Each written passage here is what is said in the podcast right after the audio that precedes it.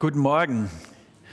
Schön, dass ihr da seid. Ich hoffe, ihr seid frisch und äh, ganz äh, gut bei mir, weil ich brauche eure Konzentration heute Morgen und nicht nur die von euch, sondern auch von euch in den Standorten. Schön, dass ihr dabei seid, dass wir wissen, dass ähm, wir nicht nur wir hier sind, sondern ihr auch dabei seid. Oder du bist am Endgerät irgendwo. Äh, das ist auch klasse, euch dabei zu wissen. Sehr schön.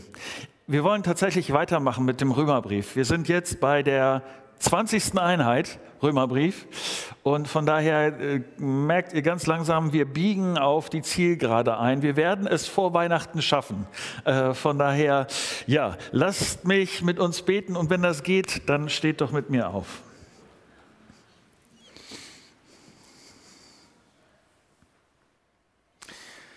Jesus, ich danke dir dafür, dass du es heute Morgen mit uns zu tun haben willst, dass dein Wort uns gilt und dass du das hineintransportieren willst in unser Herz. Und ich bitte dich darum, dass du dabei hilfst. Mir hilfst mit meinen Worten, aber ich weiß, dass ich das selber nicht tun kann. Bitte dich darum, dass du durch deinen Geist an uns wirkst. Amen.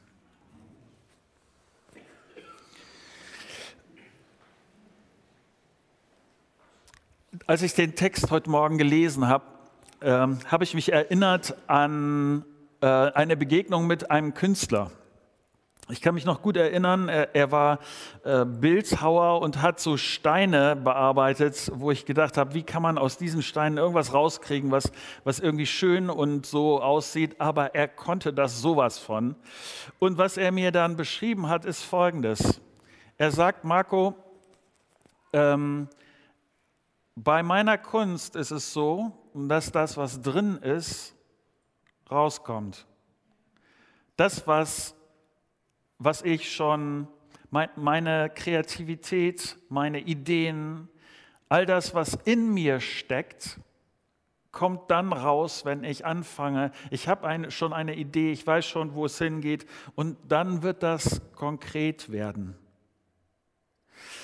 Ich äh, musst denken an die Leute in der Kunstgeschichte. Also äh, wenn du manche Künstler, gerade wenn du Maler anguckst oder Musiker, ähm, Leute, die manchmal sogar in ihrer ganzen Entwicklung, also da, wo sie die Kunst gemacht haben, überhaupt nicht die Reaktion bekommen haben, den Applaus oder irgendwie die Anerkennung, aber sie wussten, das, was in ihnen steckt, das muss einfach raus. Sie können damit nicht aufhören. Sie können nicht sagen, jetzt behalte ich das Ganze an Kreativität, meine Ideen und meine Fähigkeiten, das behalte ich für mich, sondern die wussten, selbst wenn das manchmal sogar mein Leben bedeutet. Manche Künstler sind ganz furchtbar verarmt haben, sind nie reich geworden mit ihrer Kunst. Aber sie wussten, ich muss das machen. Es geht gar nicht anders. Vor 14 Tagen hat Christian einen Text gepredigt und einer der oder zwei Verse sind die Steilvorlage für das, was wir uns heute angucken wollen. Ich hoffe, sie sind dir in Erinnerung geblieben, nämlich der Anfang dieses Kapitels in Römer 12, Vers 1. Ich habe euch vor Augen geführt, Geschwister, wie groß Gottes Erbarmen ist. Die einzige angemessene Antwort darauf ist die, dass ihr euch mit eurem ganzen, äh, ganzen Leben Gott zur Verfügung stellt und euch ihm als lebendiges und heiliges Opfer darbringt, an dem er Freude hat. Das ist der wahre Gottesdienst und dazu fordere ich euch auf.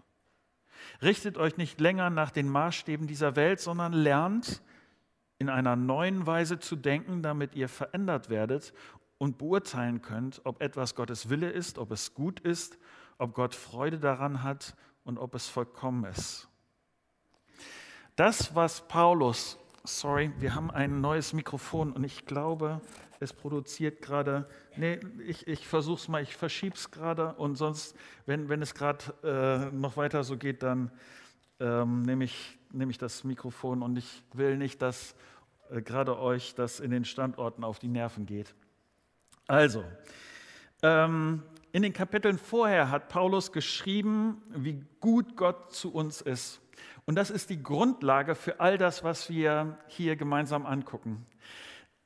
Also dieses Kapitel 12 kommt nicht einfach überraschend um die Ecke, sondern es ist, Paulus hat sich lange und intensiv Mühe gemacht, um zu sagen, hier das Evangelium von Jesus Christus, dass ihr Jesus kennengelernt habt als den, der für euch gekommen ist, der für euch gestorben ist, der sein Leben gegeben hat und wieder auferstanden ist und damit alles gut äh, ist zwischen euch und Gott, der ist die Grundlage. Mit seinem Evangelium ist er die Grundlage. Er hat euch die Möglichkeit gegeben, zur Familie Gottes zu gehören. Und ich hoffe, dass es bei dir auch so, dass du die, dieses Angebot angenommen hast. Das ist nicht etwas, was selbstverständlich passiert oder automatisch passiert, sondern das ist eine Entscheidung, die ich treffen muss. Ab da verändert sich mein Leben, sagt Paulus mit diesen Versen. Ich gehöre jetzt zu Gott und zwar mit meinem ganzen Leben. Und mir ist es wichtig, dass hier der, der, der Zusammenhang deutlich wird. Beim Leben mit Jesus ist das so, ich weiß, die Vergleiche hinken, aber ist das so ein bisschen so wie bei einem Künstler? Der Künstler kann nicht sagen, schön, die, die Kreativität, so die Kunst steckt in mir und ich, ich ignoriere das einfach. Das geht nicht. Und so genauso kann ich nicht ignorieren und sagen, äh, ich gehöre zwar äh, in die Familie Gottes und das hat keine Auswirkungen. Es passiert aufgrund dessen gar nichts, sondern das steckt auch, wenn du Christ bist, steckt das auch in dir. Und diese Verse sagen, großartig, Jesus lebt in dir, deshalb lass das raus, was Jesus in dich hineingelegt hat. Lass das raus, was Jesus für dich bedeutet, was er in dir bewirken will. Lass das praktisch werden. Es geht nicht, dass du das einfach nur für dich behältst. Und ich hoffe, wenn wir uns diese Verse, die jetzt kommen, angucken, dass das ein Stück ähm, konkreter, verstehbarer oder äh, dass das eine Struktur ist, die du dir merken kannst. Denn ganz grob gesagt, und Paulus ist hier sehr locker mit seiner Logik, das, das kommt nicht immer hin, aber äh, Paulus zieht hier vier Kreise und die, diese Kreise werden immer größer. Äh, ich hoffe, dass ich das gleich äh, gut erklären kann. Aber beim ersten Kreis, der betrifft nur mich oder der betrifft nur dich. Es startet nämlich bei mir. Lest mit mir Römer 12 ab Vers 9. Die Liebe soll echt sein, nicht geheuchelt. Verabscheut das Böse, haltet euch unbeirrbar an das Gute. Vielleicht denkst du an dieser Stelle, Marco, äh, wie ist das jetzt mit deinem Beispiel mit dem Künstler zu verstehen? Wie, wie passt das zusammen? Dass das, was drin ist, kommt raus. Wenn Jesus in mir lebt, dann kommt doch Jesus raus. Geht das nicht automatisch? Warum ist es jetzt notwendig, dass Paulus das extra erwähnt? Ich dachte, das ist so wie, wie bei Künstlern, dass, dass das so von selbst geht. Wenn ich mich doch von Gott geliebt weiß, wenn ich mich doch darauf verlasse, dass ich so Gott, vor Gott, von Gott angenommen bin, wie ich bin. Also Jesus lebt in mir, seine, Leb seine Liebe lebt in mir. Warum dann nochmal extra, eure Liebe soll echt sein und haltet euch an das Gute? Warum, warum erwähnt Paulus das hier ausdrücklich? Und ich sage das mal so, ich erlebe das immer wieder, dass äh, Leute mir sagen, ich brauche diese Ansagen nicht. Das ist mir in der Bibel zu viel. Äh, du musst, du sollst, mach dies, lass das. Und damit du verstehst, wie, wie ich mich wenigstens im Lichte der Bibel hier an dieser Stelle verstehe, Gott ist mein guter Vater und ich bin sein Kind. Bei dir ist es, nee, das ist nicht anders. Weil ich benehme mich nicht immer so wie ein Kind, wie, wie, wie, ein, wie ein gutes Kind. Ähm, ich, ich sage euch das mal so von mir persönlich. Ich hatte nie Zweifel daran, dass ich einen guten Vater hatte. Ich habe eine gute Beziehung zu meinem Vater gehabt.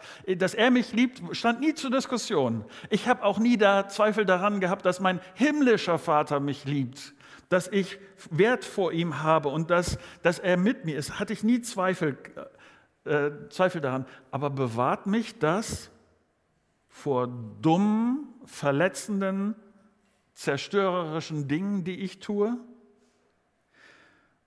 Ich weiß nicht, hatte ich dir von, von dem Plattenspieler erzählt, der für mich besonders interessant war? Ich war vielleicht so sechs, sieben Jahre alt und ich habe mich äh, ganz furchtbar gefragt, wie kommt der Sound von der Platte in den Lautsprecher?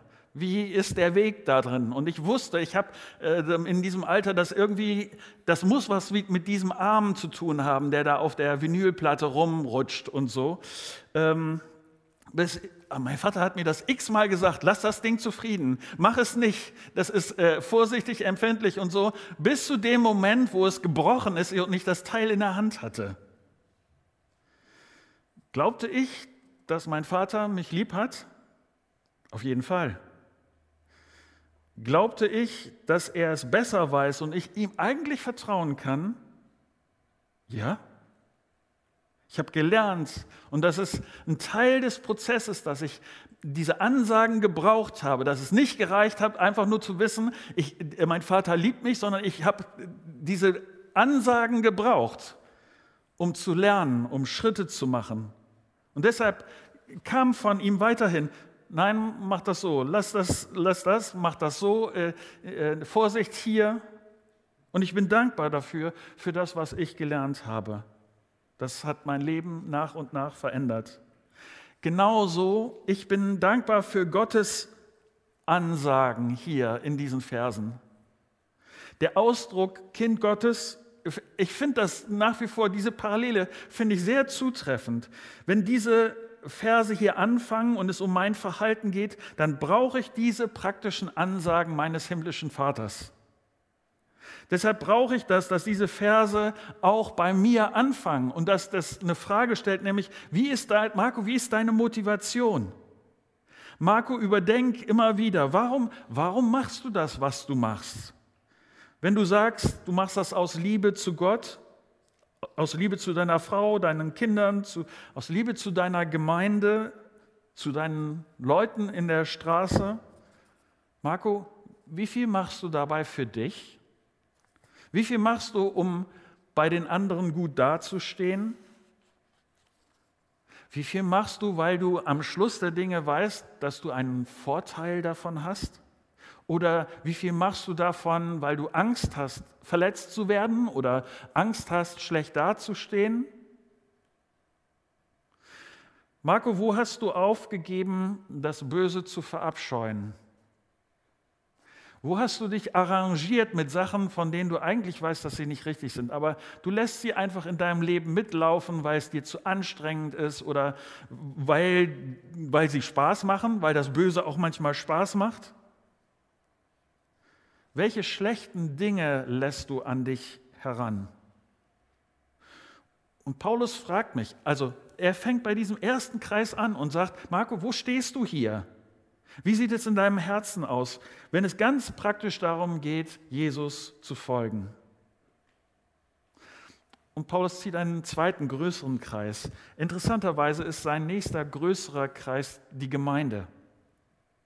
Lest mit mir ab Vers 10. Lasst im Umgang miteinander Herzlichkeit und geschwisterliche Liebe zum Ausdruck kommen. Übertrefft euch gegenseitig darin, einander Achtung zu erweisen. Lasst in eurem Eifer nicht nach, sondern lasst das Feuer des Heiligen Geistes in euch immer wieder stärker werden. Dient dem Herrn. Freut euch über die Hoffnung, die ihr habt. Wenn Nöte kommen, haltet durch. Lasst euch durch nichts vom Gebet abbringen. Helft Gläubigen, die sich in einer Notlage befinden. Lasst sie mit ihrer Not nicht allein. Macht es euch zur Aufgabe, gastfreundlich zu sein. Ich will das nochmal betonen, weil mir, weil mir das echt wichtig ist. Paulus würde diese Sätze nicht schreiben, wenn wir sie nicht brauchen würden. Paulus würde diese Sätze nicht schreiben, wenn es nicht einen Grund dafür gäbe. Wenn Christen automatisch gut werden würden, dadurch, dass sie an Jesus denken, dass sie noch mehr Bibel lesen, noch mehr von Jesus hören, noch intensivere Gebetszeit haben, mehr Anbetung leben, so in der Art von, dann wird alles gut, dann bräuchte es diese Verse nicht. Aber Paulus denkt aus irgendeinem Grund, das braucht es. Denn so ist es nicht. Wir brauchen diese Ansagen. Diese konkreten Ansagen. Und ich will dich kurz an die Tatsache erinnern, dass Paulus ja diese Verse an die Christen in Rom schreibt, die er noch nie gesehen hat. Warum erwähne ich das? Ich verstehe Paulus so, dass, dass er sich und viele andere Christen kennt. Er weiß, dass auch die Leute in Rom an dieser Stelle keine Ausnahme machen werden. So wie er weiß, dass er diese klaren Ansagen Gottes braucht, so wie er weiß, dass die vielen anderen Christen, die er kennt, solche klaren Ansagen Gottes brauchen, so weiß er auch, dass die Leute in Rom keine Ausnahme machen werden. Paulus schreibt das hier deshalb auch für uns heute. Er weiß, dass uns das alle betrifft. Es gibt keine Supergemeinde, die solche Ansagen nicht braucht. Es gibt keine Superchristen, die, die diese Freundlichkeiten, die, von denen er hier schreibt, die diese Freundlichkeiten aus dem Ärmel schütteln würden. Wenn ich Christ bin, dann bin ich auf dem Weg. Alle Christen sind auf dem Weg. Ich lerne und ich brauche diese Ansagen. Und deshalb macht es für mich Sinn, dass er hier im Grunde genommen schreibt, so sieht Christsein praktisch aus. Häng dich rein, lass es nicht laufen, gib nicht auf, sondern schau, dass du deine Möglichkeiten nutzt und lebe bewusst, lebe absichtlich. Und ich und wir als Gemeinde brauchen solche Ansagen. Denn Gemeinde braucht solche Leute wie wie sie hier beschrieben steht. So, solche wohlwollenden Leute. Gemeinde lebt von den Leuten, die dem anderen einen Vertrauensvorschuss geben. Leute lebt von den geduldigen Leuten, von denen, die liebevoll mit dem anderen unterwegs sind. Gemeinde lebt von den Leuten, die dem anderen sagen, du, Gott hat mit mir so viel Geduld gehabt. Gott ist mir so gnädig gewesen. Wollen wir nicht gemeinsam einen Weg suchen, auch wenn das jetzt irgendwie anstrengend ist, auch wenn wir uns so unähnlich sind, wenn du sehr viel älter bist als ich oder wenn du ne, äh, in einem ganz anderen Land groß geworden bist, es, es Unterschiede zwischen uns gibt, wollen wir es nicht doch versuchen? Solche Leute braucht es für die Gemeinde. Das ist das, was Paulus hier beschreibt. Ist so ein Miteinander immer leicht? Nein, und deshalb steht das hier. Genau deshalb schreibt Paulus, Vers 13, helft Gläubigen, die sich in einer Notlage befinden, lasst sie mit ihrer Not nicht allein. Macht es euch zur Aufgabe, gastfreundlich zu sein. Und deshalb, also ich weiß nicht, in, in welchem Bereich das für dich besonders dran ist oder da Paulus zuzuhören, aber ich sage mal als Beispiel, Wann hast du das letzte Mal jemanden eingeladen, der nicht zu deinem Freundeskreis gehört? Der nicht zu deiner Bubble, in der du dich sowieso bewegst, wo du deine Leute kennst, der nicht dazu, dazu gehört. Verbindungen, Beziehungen. Wenn ich diese nicht habe, ganz realistisch, kann ich nicht das tun, was Paulus hier sagt. Nämlich dann bekomme ich nicht von der Not der anderen mit. Und das braucht Zeit. Und das braucht Essen, hätte ich beinahe gesagt. Und ich weiß, dass das manchmal anstrengend sein kann und ich weiß, dass das ein Risiko bedeuten kann, wenn man Leute aus der Gemeinde einlädt, die man nicht kennt und da kommt, ja, manchmal merkt man, da kommt irgendwie keine Verbindung zustande. Oder wenn du einlädst und denkst, wir sind so unterschiedlich, worüber sollen wir überhaupt miteinander reden?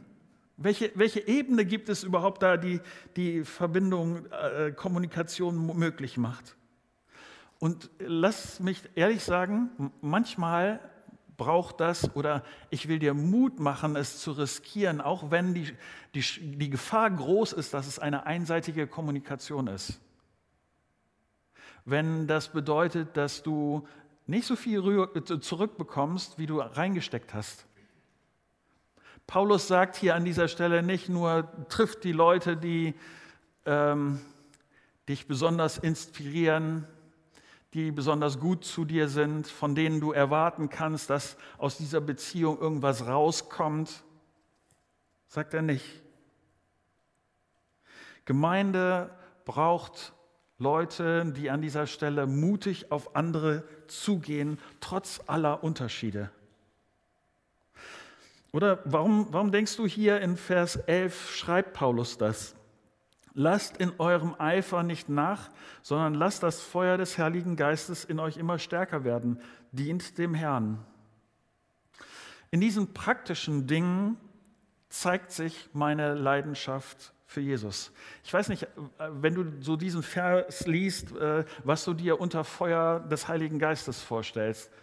Paulus stellt sich diese praktischen Sachen, von denen er hier redet. Das ist keine abgefahrene, irgendwie schwebende geistliche Erfahrung, ganz in äh, sonst irgendwas Sphären, sondern das ist, er stellt sich davor, ich lade jemanden ein. Das Feuer des Heiligen Geistes in mir, es bewegt mich zu ganz praktischer Liebe. Das ist das, was, wie äh, Paulus sich das vorstellt.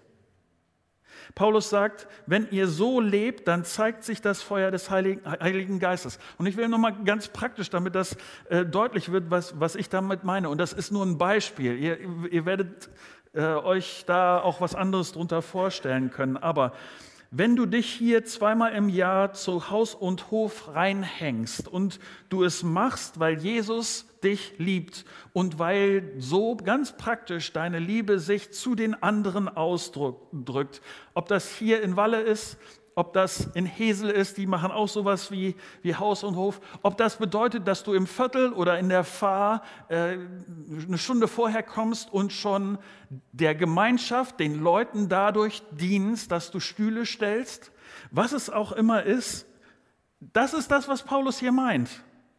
Zu investieren, liebevoll zu sein. Das Feuer des Heiligen Geistes motiviert dich, ganz praktisch zu werden. Deshalb schreibt Paulus hier, lass nicht nach. Gib nicht auf. Du hast schlechte Erfahrungen gemacht. Ich denke an dieser Stelle immer wieder, wir folgen jemand, schau mal, welche schlechten Erfahrungen Jesus gemacht hat in seinem Leben, wie viel Frust er sich abgeholt hat, wie viel in seinem Leben einseitige Liebe er hat gegeben und was ist zurückgekommen. Er hat nachher am Kreuz gehangen. Diesem Jesus folgen wir. Das Dritte, der Kreis öffnet sich an dieser Stelle bei Paulus, wie er argumentiert in, in den Versen, nämlich äh, jetzt geht er über die Gemeinde hinaus und erwähnt auch Sachen, die alle Menschen betrifft. Äh, Vers 14. Segnet die, die euch verfolgen, segnet sie, verflucht sie nicht. Freut euch mit denen, die sich freuen, weint mit denen, die weinen. Lasst euch im Umgang miteinander davon bestimmen, dass ihr ein gemeinsames Ziel habt. Seid nicht überheblich, sondern sucht die Gemeinschaft mit denen, die unscheinbar und unbedeutend sind. Haltet euch nicht selbst für klug. Nochmal hier, Paulus ist nicht so systematisch, dass er so die, diese ganzen Kreise ähm, sehr hart abgrenzt, äh, wenn er jetzt über die Gemeinde hinausgeht. Aber äh, er, er richtet jetzt auch seine Perspektive nicht nur auf Gemeinde, sondern auch eben darüber hinaus. Und er berührt damit ein Thema und ich weiß, dass ich das in der letzten Zeit immer mal wieder erwähne. Aber für mich ist das ein großer Konflikt und ich weiß nicht, wie die Lösung ist. Paulus beschreibt hier eine enge Verbindung, eine Verbindlichkeit zwischen Menschen. Und mein Eindruck ist, dass wir in einer Gesellschaft leben, in der Beziehungen unverbindlicher werden. Wenn Paulus hier schreibt, dass wir mit anderen Leuten ein gemeinsames Ziel haben, dann mein Eindruck wird, ist, wir leben in einer Gesellschaft, wo ganz viele Leute ihr eigenes Ziel haben und dass es immer schwieriger wird, ein gemeinsames Ziel zu haben, das zu entwerfen. Mein Eindruck ist, das betrifft uns als Gesellschaft und das betrifft uns zunehmend auch als Gemeinde. Mit anderen zu weinen wird schwieriger, weil ich sie nicht kenne. Ich erlebe das manchmal so, äh, Leute kommen in die Gemeinde oder leben in, in Gemeinde und leben das auf ihre Art und Weise und sind dann überrascht, dass Gemeinde ihnen manchmal jetzt sofort, wo sie dann Hilfe brauchen, äh, nicht diese äh, jetzt sofort Hilfe bekommen, was aber schlicht daran liegt, dass es in der Verbindung vorher keine Verbindung gab, weil wir ihre Gemeinde sind, aber sie sind schon lange nicht mehr in irgendeinem der beziehungsbildenden äh, äh, Veranstaltungen gekommen, äh, haben sonst außer, ich sage das immer wieder, also zum Beispiel äh, ist es klasse, ich mag das, äh, dass ihr zum Gottesdienst hier seid, aber allein nur zum Gottesdienst zu kommen, das wird irgendwann Gemeinde meine Verbindung wird nicht so äh, werden, wie sie gedacht ist. Wenn ich nicht im Feierabend bin, wenn ich nicht auch in einer Kleingruppe bin, wenn ich nicht so angedockt bin als an, an die Gemeinde. Und Paulus sagt hier, das ist aber das Ziel. Und ja, so eine verbindliche Beziehung, wo wir dann voneinander, dass wir da mitbekommen, das braucht Zeit. Es braucht meinen Teil, dass Leute mich kennenlernen können, dass ich auch Leute kennenlerne. Und deshalb hoffe ich, dass du verbindliche Beziehungen hast innerhalb und außerhalb der Gemeinde. Paulus sagt hier, bleib dran, sei offen für deine Beziehungen. Ja, es ist nicht immer leicht, sich mit Leuten zu treffen, die schlau sind und die, ähm, manchmal suche ich mir eben diese Leute aus, die mich, wo ich denke, da habe ich was von. Und Paulus sagt, äh, er betont hier genau das Gegenteil. Und lass mich das an dieser Stelle sehr positiv sagen. Ich mag Christus Gemeinde, dass wir keine Gemeinde der Reichen und Schönen sind. Also nicht, dass du es jetzt falsch verstehst. Also ähm, äh, ich äh, will nichts über dein Aussehen sagen und ich weiß auch dein Konto nicht und das ist gut so. Aber du verstehst mich. Ich mag das an Christus Gemeinde, dass bei uns Leute vorkommen und eine Rolle spielen, die in unserer Gesellschaft vielleicht eher am Rand stehen. Ich freue mich darüber zu sehen, dass sie in unserer, unseren kleinen Gruppen zu Hause haben. Ich mag das, dass, dass sich viele von uns nicht für so klug halten. Das ist gut, dass wir denken, wir können auch von anderen Leuten äh, lernen. Äh, wir haben nicht die Weisheit mit Löffel gefressen. Aber Paulus beschreibt hier einen Vorwurf, der, wo ich hoffe, dass wir da immer wieder drüber nachdenken, weil ich glaube, dass er uns als Christen an manchen Stellen nicht zu Unrecht trifft, nämlich der Vorwurf der Überheblichkeit, der Besserwisserei, so in der Art, dass manche Leute den Eindruck bekommen könnten, wir als Christen denken, wir sind besser. Und Paulus sagt hier, es ist genau das Gegenteil. Jesus in mir bedeutet, demütig und barmherzig zu sein, zu segnen, nicht zu fluchen, den Vorteil des anderen zu suchen und nicht bei mir zu bleiben. Das vierte, der größte Kreis und ich finde der krasseste Kreis, den Paulus hier zieht, nämlich, ich habe das genannt, selbst meine Feinde. Vers 17. Vergeltet niemand Böses mit Bösem, bemüht euch um ein vorbildliches Verhalten gegenüber jedermann. Wenn es möglich ist und soweit es an euch liegt, lebt mit allen Menschen im Frieden. Recht euch nicht selbst, liebe Freunde, sondern überlasst die Rache dem Zorn Gottes. Denn es heißt in der Schrift, das Unrecht zu rächen ist meine Sache, sagt der Herr. Ich werde Vergeltung üben. Mehr noch. Wenn dein Feind hungrig ist, gib ihm zu essen und wenn er Durst hat, gib ihm zu trinken. Ein solches Verhalten wird ihn zutiefst beschämen. Lass dich nicht vom Bösen besiegen, sondern besiege Böses mit Gutem. Ich bin sehr dankbar für diese wichtigen Ansagen. Vor drei Wochen saß ich hier in der Reihe und im Gottesdienst und die Predigt war noch nicht gestartet und die Moderation lief gerade noch und in den Tagen vorher war ich mit einer Frage rumgelaufen, nämlich wie ich mit jemandem umgehen soll, der mich richtig verletzt hat. Die Person, äh, das ging bis dahin, dass ich, äh, ich, ich schlaf sonst gut, äh, leg mich hin, schlaf ein, wache nächsten Morgen aus, auf und alles ist weg. Aber ich habe gemerkt, wie das mein, bis tief in meine Träume hinein mich beschäftigt hat. Und ich musste während der Moderation an diesen 18. Vers denken. Und ich entschuldige mich bei dem Moderator, dass ich nicht ganz bei der Sache gewesen bin. Aber ich habe gedacht, in diesem Moment wusste ich, Jesus in deinem Wort steht, soweit es an euch liegt, lebt mit allen Menschen im Frieden. Jesus, nicht weil ich mich gerade danach fühle, auch nicht, weil ich mir sicher sein kann, dass dann der Schmerz weniger wird. Ich weiß nicht mal, wenn ich auf den anderen zugehe, ich weiß nicht mal, ob das was bringt. Aber einfach, weil du es sagst, weil du sagst, was an euch liegt, was ihr tun könnt, was in eurer Hand ist, was, was, was möglich ist, das tut einfach. Wenn es anders sich entwickelt, das schließt das ein, dass ich in meinem Gegenüber auf jemanden stoße, der sagt, nee, das möchte ich nicht.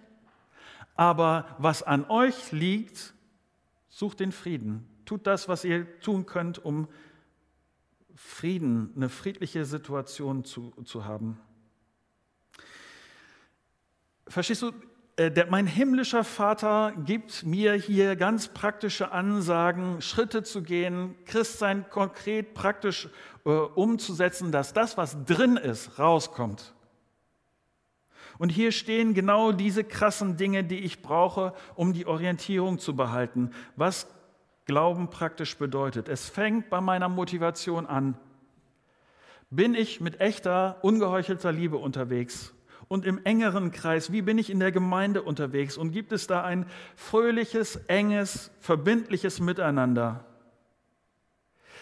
Im weiteren Kreis ist die Frage, fühle ich mit? mit den Leuten in der Gemeinde, mit den Leuten in meiner Straße, mit den Leuten in meiner Stadt, sind sie mir nicht egal, sondern überlege ich, wie ich ihnen handfest und liebevoll gegenübertreten kann. Und das selbst im letzten Schritt bei Leuten, die es nicht gut mit mir meinen. Jesus in mir bedeutet, Marco, hier sind meine Ansagen. So wird Christsein praktisch. Lass die Liebe, die ich dir gezeigt habe, so weit gehen, dass selbst das bei den bösen Jungs ankommt. Räche dich nicht. Ich weiß nicht, ob du das kennst, diese Gedanken von, du hast mich so verletzt, wie gebe ich dir eine wieder? Und Jesus sagt, hier ist mein Weg. Und wenn ich in dir bin, dann wird es anders gehen. Ist krass hier, oder? Gib deinem Feind zu essen. Lass deine Liebe, die Jesus in dich hineingelegt hat, lass sie rauskommen bis dahin, dass du deinem Feind Gutes tust.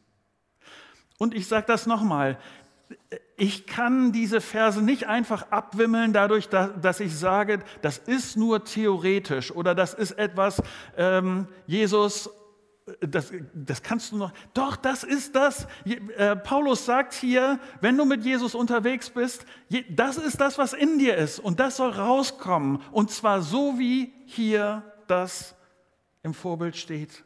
Deshalb hoffe ich, meine Hoffnung ist, dass du in eine Kleingruppe gehst. Es wird euch in den nächsten Wochen nochmal beschäftigen, dieser Text. Und es wird noch viel konkreter sein können, weil ihr miteinander besprechen könnt, was das in, in eurer speziellen Situation bedeutet. Und ich hoffe, dass diese Verse einen praktischen Unterschied machen. Dafür stehen sie da. Und dass du es nicht, dass du es nicht zu schnell wieder zu den Akten legst, sondern es es ist Gottes Wort und dass es an dir Dinge verändern darf. Das hoffe ich. Soweit.